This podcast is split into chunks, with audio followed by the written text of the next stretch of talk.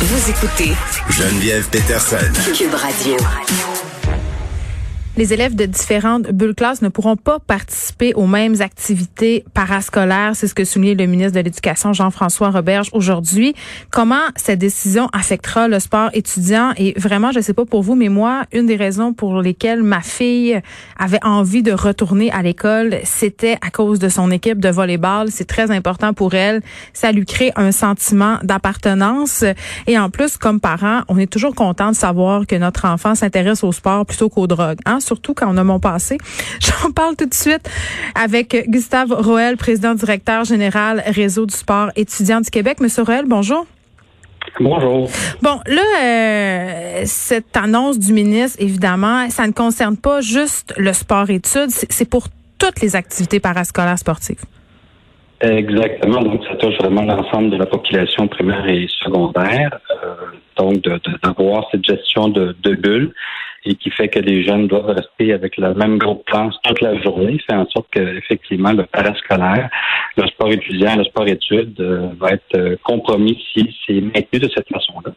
Et c'est la raison pour laquelle on, intervient depuis euh, maintenant vendredi dans ce dossier-là. On constate, et je suis content de vous entendre sur le besoin de, votre fille, mais ça représente au sport étudiant plus de 220 000 étudiants qui avaient hâte de pouvoir recommencer l'école pour justement avoir un lien d'arrimage avec l'école par, par le sport. Donc, l'intervention qu'on fait présentement, c'est de, de, dire euh, le, plus haut et fort et, communiquer l'information à l'effet qu'on constate que les étudiants athlètes, pour, pour être considérés comme un vecteur pour contrer la, la pandémie, s'ils font du sport en milieu scolaire, de façon éthique et sécuritaire. Parce qu'il faut comprendre que présentement, effectivement, cette bulle-là pour laquelle on est en accord sur le principe, et c'est plus dans l'application qu'on amende une ouverture, elle, va se, jouer entre 8 heures le matin et 4 heures l'après-midi. Alors que le restant de la soirée, cette bulle-là, l'école n'a plus cette emprise-là, et par conséquent, la bulle va être complètement ouverte. Nous, ce qu'on pense, c'est que les jeunes qui font du sport bien encadré, pour lequel on peut faire un travail éthique dans un contexte de COVID, prennent conscience que dans le cadre de la COVID, ils doivent faire attention lorsqu'ils vont sortir, c'est ça. Euh, toutes les mesures sanitaires doivent être en place, la main et tout, tout le. Donc, ça fait partie un petit peu de la démarche dans laquelle nous, on, s'inscrit. Et euh, encore une fois, on, on comprend que les mesures euh, ont été euh, annoncées, mais si on a une certitude depuis le début de la pandémie, c'est que les mesures euh, sont très évolutives en fonction du contexte et on a bon espoir que ça puisse évoluer. Mais ce qui est un peu paradoxal dans la situation qui nous occupe quand même, c'est qu'il y a des enfants, des ados qui font du sport en dehors d'école. Je pense entre autres aux équipes de hockey, aux équipes de football. Là, il est trop tard pour s'inscrire, là, mais il y a des parents qui trouvent ça quand même un peu absurde qu'on peut en fait qu'on puisse envoyer nos enfants dans, dans ces camps-là, dans ces équipes, alors que dans les activités euh, parascolaires, ça sera pas possible. Il y a d'ailleurs une pétition qui circule en ce moment au Québec. Je pense que c'est rendu à 14 000 signatures. C'est vrai que c'est pas tellement logique. C'est pour ça qu'encore une fois, nous, on s'est positionné sur le fait que la, bulle a sa raison d'être et on comprend très bien, ça a été traduit assurément avec la santé publique.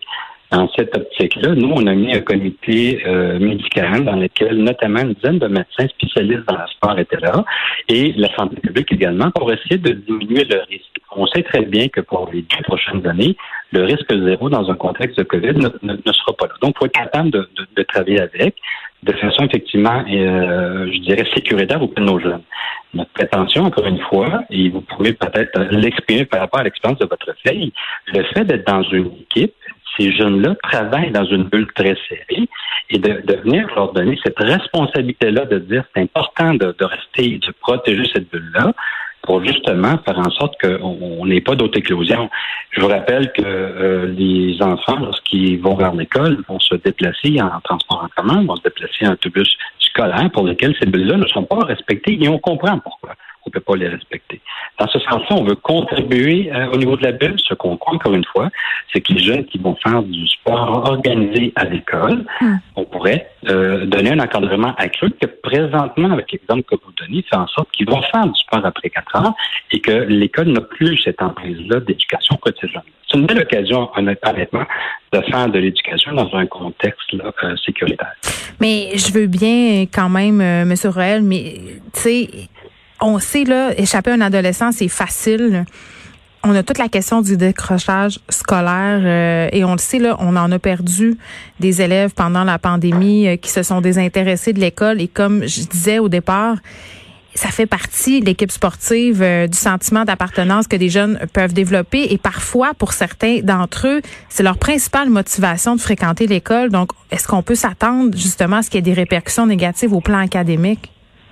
Euh, présentement, les, médecins pourront vous le confirmer. Il y a le, risque de la, santé de ces jeunes-là, effectivement. C'est pour ça qu'une fois que les, les bulles sont, sont, se travaillent de cette façon-là, j'imagine.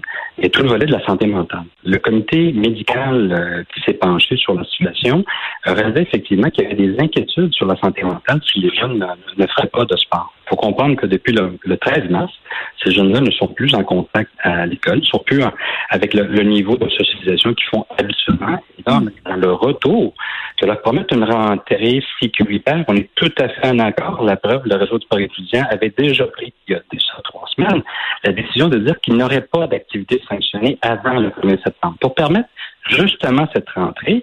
Les écoles, ça fait environ deux semaines qu'ils travaillent sur leur plan d'urgence. Et, encore une fois, on comprend et on veut contribuer à cet élément-là.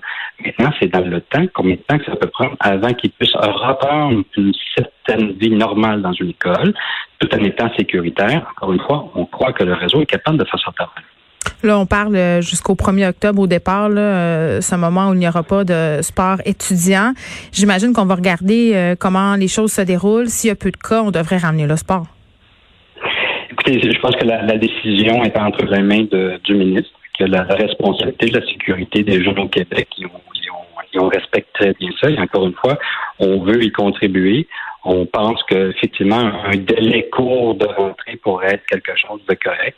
Un mot, euh, c'est, on, pense qu'il y a des jeunes, effectivement, qui peuvent avoir des impacts à travers cette, période-là. Donc, on souhaiterait quelque chose de beaucoup plus rapide que ça. Gustave merci, président directeur général du Réseau du sport étudiant du Québec. Merci. Bonne journée.